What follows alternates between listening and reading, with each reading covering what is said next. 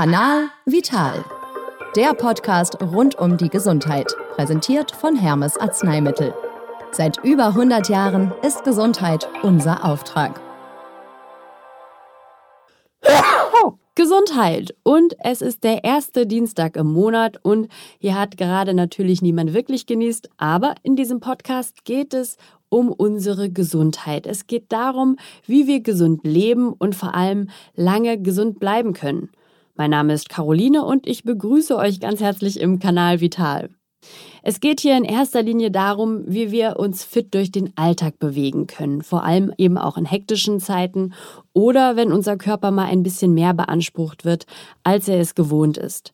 Es geht also um Bewegung, Ernährung und allgemein darum, was unser Körper eigentlich so braucht, damit er uns stark durch das Leben trägt. Und heute geht es um ein Thema, was für mich als richtiges Herbstkind ein absolutes Highlight ist, nämlich um das Pilzesuchen.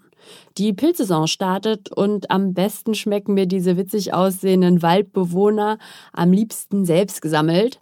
Aber aufgepasst, Pilze sammeln ist nicht ganz ungefährlich, denn viele dieser schmackhaften Exemplare sind leicht mit den giftigen zu verwechseln worauf wir da achten können und was oder wer uns noch im Wald begegnen kann, was vielleicht nicht ganz so gut für unsere Gesundheit ist. Darüber spreche ich jetzt mit Apothekerin und selbst auch leidenschaftlichen Pilzesammlerin Michaela Effler. Hallo. Hallo. Warum schießen die Pilze gerade jetzt aus dem Boden? Hochsaison ist immer September und Oktober. Zu der Zeit ist es meist feucht und das mögen Pilze. Sie sprießen besonders gern aus sonnenbeschienenen, also warmen, aber noch feuchten Waldböden. Pilze wachsen gern im Unterholz und an Waldrändern im hohen Gras. Ganz wichtig ist, dass man sich vor dem Sammeln gut informiert, sonst kann es schnell passieren, dass man ein giftiges Exemplar erwischt. Was passiert denn, wenn ich einen giftigen Pilz esse? Eine Pilzvergiftung zeigt sich meist durch Übelkeit bis hin zum Erbrechen. Manchmal treten die Symptome innerhalb von wenigen Stunden auf, manchmal aber kann es auch Tage dauern, bis man merkt, dass man sich vergiftet hat. Man sollte schon beim ersten Unwohlsein nach einer Pilzmahlzeit sofort den Notarzt rufen oder gleich in die Klinik fahren. Warten Sie nicht darauf, dass die Symptome schlimmer werden. Eine Pilzvergiftung kann im weiteren Verlauf gravierende Folgen haben und im schlimmsten Fall kann sie sogar tödlich enden. Neben den giftigen Pilzen, was kann mir denn sonst noch so im Wald begegnen? Im Wald können je nach Region auch Wölfe oder Wildschweine zu Hause sein. Darüber sollte man sich vorab informieren. Wildschweine sind besonders gefährlich, wenn sie gerade Junge bekommen haben. Das ist meist so Januar, Februar der Fall, also nicht in der Pilzsaison. Andere Gefahren lauern aber fast ganzjährig im Wald, beispielsweise durch Zecken. Zecken lieben wie Pilze ein sonniges, aber feuchtes Wetter. Sie leben vor allem im Unterholz und im Gras, also dort, wo man auch Pilze findet. Und warum sind Zecken so gefährlich? Zecken können viele gefährliche Krankheitserreger übertragen, darunter beispielsweise die in Deutschland weit verbreitete Borreliose und die Frühsommer-Meningoenzephalitis, kurz FSME. Man geht jährlich von ca. 200.000 Neuinfektionen mit Borreliose aus und weiß von knapp 600 FSME-Fällen 2018.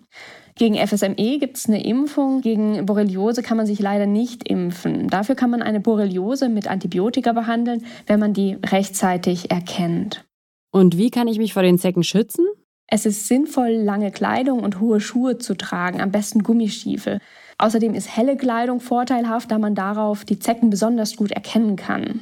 Trotz aller Vorsichtsmaßnahmen sollte man sich nach dem Pilzesammeln zu Hause gründlich am ganzen Körper nach Zecken absuchen. Damit man gar nicht erst gestochen wird, kann man zusätzlich zu der langen Kleidung ein Repellent anwenden, also ein Spray, das man auf die Haut aufträgt und das Zecken abwehrt. Hierfür gibt es beispielsweise Antiprom Forte oder Antiprom Zeckenstopp. Antiprom Zeckenstopp wirkt acht Stunden gegen Zecken und kann zusätzlich auf die Kleidung aufgetragen werden. Und jetzt noch zum Schluss, welches ist Ihr liebstes Pilzrezept? Ein ganz typischer Genuss sind Waldpilze in einer Rahmsoße, beispielsweise mit Semmelknödeln. Alternativ kann man aber zum Beispiel auch mal eine Quiche mit Waldpilzen und Blattspinat probieren. Oha, da kriege ich richtig Hunger. Dann sage ich Apothekerin Michaela Effler vielen Dank für das Gespräch. Ich danke Ihnen. Wer selber Pilze sammeln will, sollte sich also doppelt vorbereiten mit einem guten Pilzführer oder einer Person, die sich gut damit auskennt und einem Zeckenschutz. Weitere Infos dazu gibt's auch im Netz unter anti-brum.de. das war's auch schon fürs Erste. Die nächste Folge gibt es dann am 6. Oktober und es geht um mein nach dem Draußensein zweites Lieblingshobby, das Schlafen. Ich freue mich, wenn ihr dann wieder dabei seid und bis dahin bleibt gesund. Kanal Vital. Der Podcast rund um die Gesundheit. Fit sein und bleiben mit Hermes Arzneimittel. Seit über 100 Jahren ist Gesundheit unser Auftrag.